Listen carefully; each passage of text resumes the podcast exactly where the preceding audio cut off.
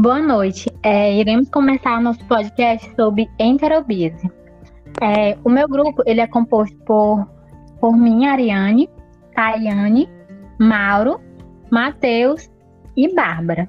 É, nós vamos dar aqui uma, breve, uma breve introdução sobre, sobre essa doença, vamos é, falar também sobre é, a profilaxia, os métodos de transmissão e, enfim, vamos familiarizar vocês é, sobre essa doença. É, eu vou dar uma introdução aqui sobre ela.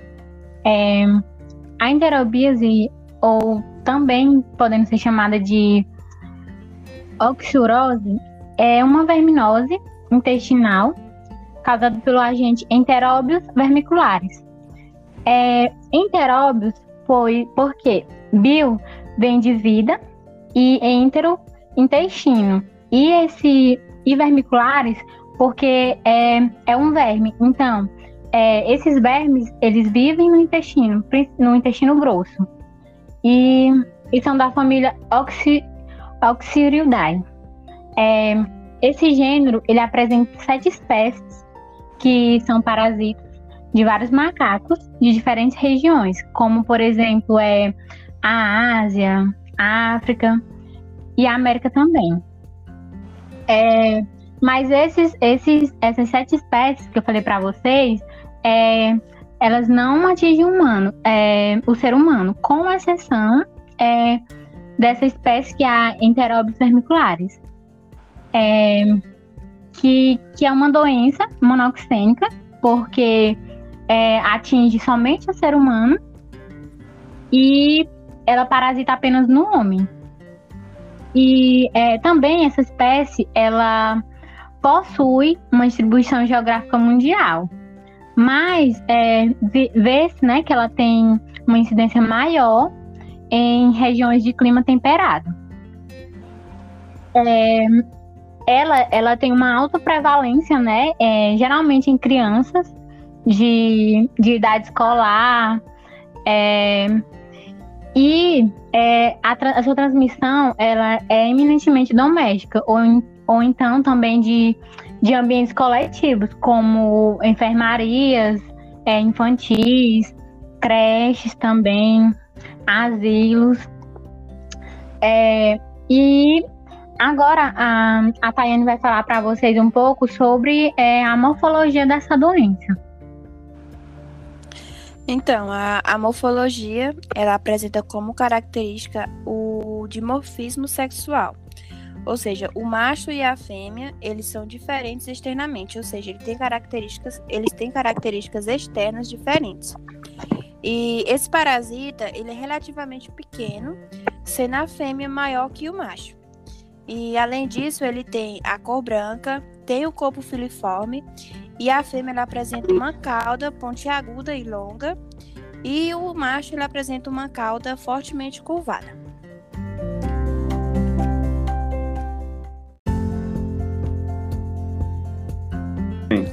O ciclo da enterobiose, ela vai começar quando? Com a ingestão dos ovos. Como que esses ovos vão chegar até as pessoas? O ovo, a pessoa vai ter que levar a boca, no caso, que através da boca ele vai passar, logicamente, pela, pela, pelo sistema da, da pessoa, o sistema intestinal, e vai chegar até o, a região onde tem o suco gástrico. Depois você chega na região com suco gástrico, a ação do suco gástrico vai fazer esses ovos eclodirem. Ele está na fase de ovo. Quando ele entra em contato, ele vira larva, justamente por causa da que ele sentiu a presença do suco gástrico. Depois, eh, eles vão chegar até o, o lumen do seco, as larvas vão chegar até o lumen do seco. Lá eles vão se fixar. Eles vão ficar lá até eles se desenvolverem e chegarem na fase adulta e poderem se reproduzir. Depois, quando eles chegam nessa fase adulta, a fêmea ela vai migrar até a região perineal e lá ela vai depositar os seus ovos. Quando ela deposita os seus ovos, vai acontecer isso. Ela vai depositar os ovos na região perineal e vai, o ciclo vai começar a se repetir. E tem um, uma parte interessante E na parte que ela deposita os seus ovos, geralmente ela tem preferência pelo horário noturno, que é o horário que ela tem preferência por depositar esses ovos. Aí o ciclo se repete.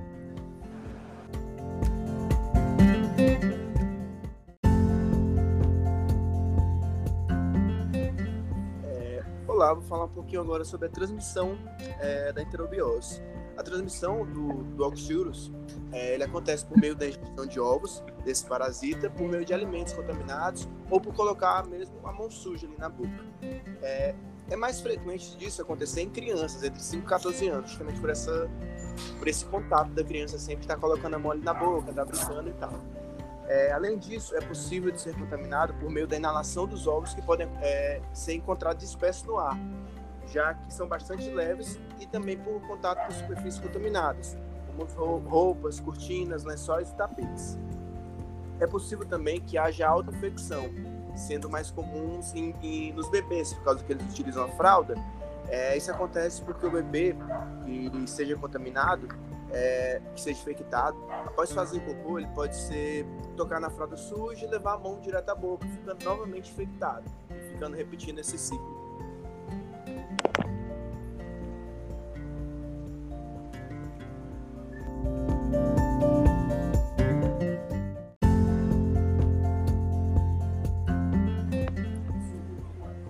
Falar um pouco sobre o tratamento para a enterobiose.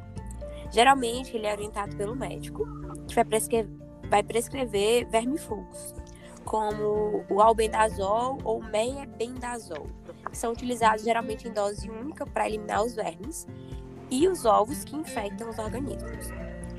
E é possível também passar uma pomada antialmíntica no ânus, como a tiabendazol, por cinco dias, para ajudar a potencializar o efeito do remédio. Outra opção também é a nitosaxanida, que atinge outro, outros parasitas intestinais também e é utilizado por três dias. Seja qual for a medicação, é recomendado que seja feito o exame novamente para verificar se ainda tem sinais de infecção e, se ainda houver, realizar novamente o tratamento. Esses medicamentos é, podem ser comprados sem receita na farmácia, mas só devem ser usados realmente com indicação médica pois os sintomas podem ser causados por outros tipos de vermes e que devem ou podem ser tratados com outros tipos de remédios mais específicos. E aí, um ótimo tratamento natural para complementar o tratamento medicamentoso é o famoso chá de alho. E para fazer esse chá é necessário ferver os três dentes de alhos numa xícara de água durante uns 10 minutos. E aí você coa e bebe esse chá morno três vezes por dia durante três semanas para complementar o tratamento. Também é recomendado, para garantir a cura e acelerar o tratamento, passar a pomada para aliviar a coceira e eliminar os vermes externos, lavar bem os lençóis, a roupa íntima, o pijama, frequentemente em água bem quente, com temperatura superior a 60 graus, trocar a roupa interior diariamente, roupa de cama, limpar o vaso sanitário diariamente também, especialmente após ter sido detectado ou ser utilizado por quem está infectado. Deve-se jogar também o papel higiênico no vaso sanitário e dar descarga e lavar muito bem as mãos, pois a eliminação dos ovos nas fezes continua até uma semana depois de terminar a medicação. E aí são possíveis identificar sinais de melhora caso a infecção esteja acabando, né? Que surgem mais ou menos esses sinais de melhora dois dias após o início do tratamento.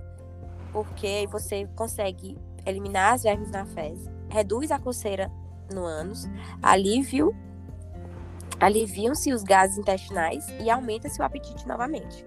Mas também é possível ocorrer a reinfecção e aí aparecem os sinais de piora, que aí incluem a perda de apetite, dor de barriga, inchaço abdominal, aumento dos gases intestinais, é, ferimentos na pele devido à coceira intensa, né?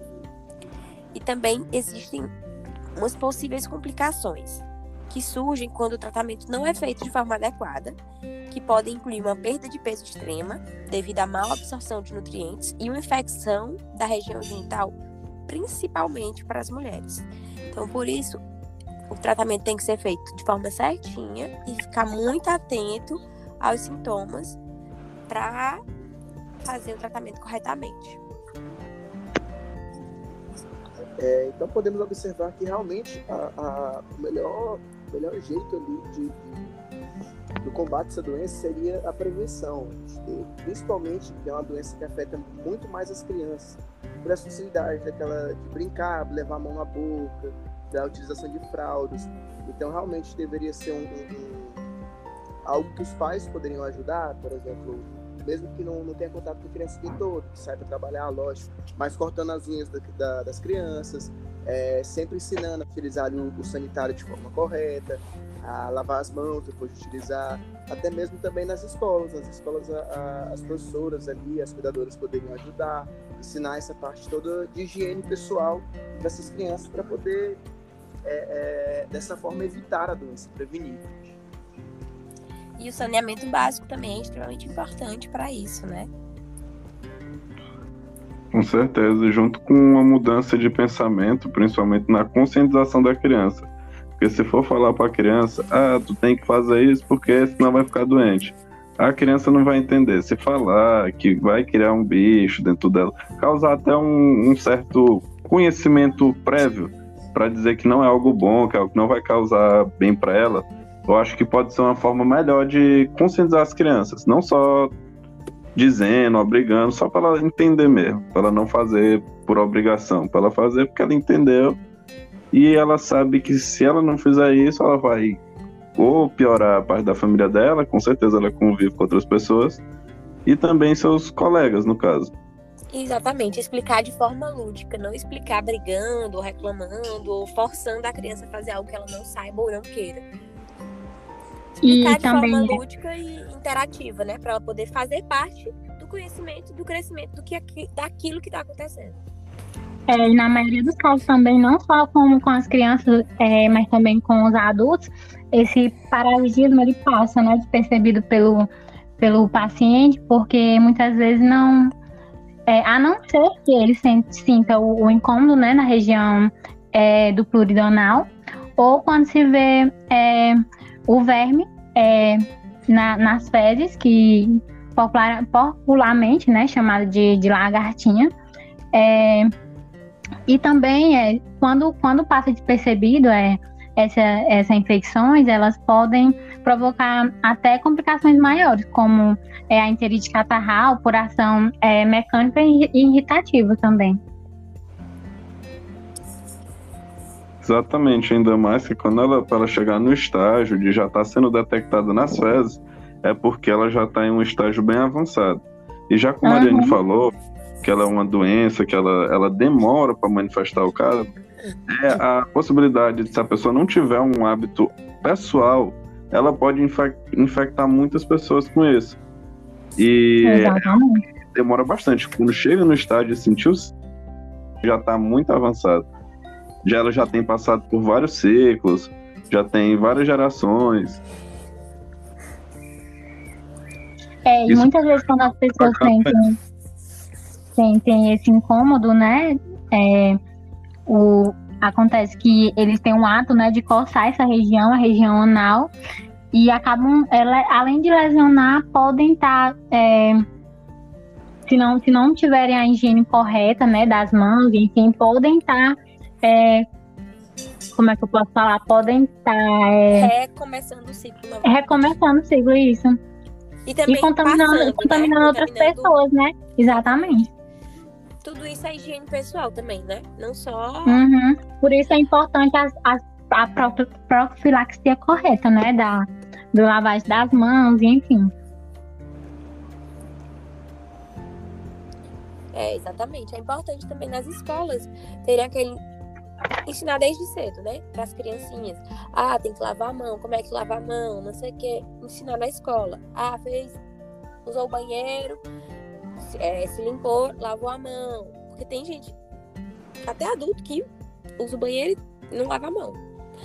Pode até não ter nenhuma infecção, nenhuma doença e tal, mas vai que.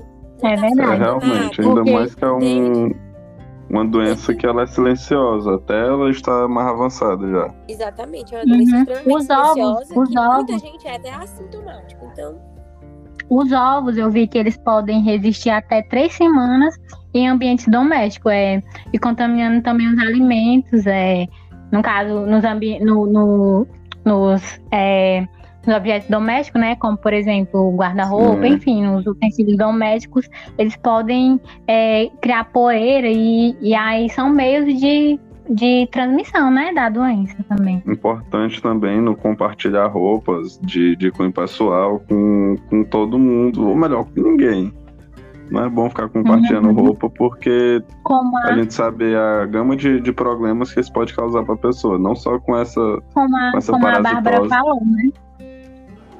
Isso. o hábito das pessoas de pela manhã sacudir as roupas de cama é, pode disseminar esse- esses ovos né, na, na- no domicílio e aí acabar contaminando as outras pessoas que, que, hab- que habitam lá nesse, nesse domicílio.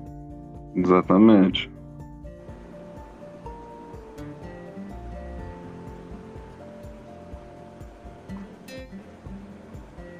É, então, esse foi o nosso podcast sobre essa doença. Espero que tenhamos ajudado vocês a entender um pouco mais, a compreender, esclarecido suas dúvidas. E a gente fica por aqui. Bom dia, boa noite, boa tarde e tudo de bom.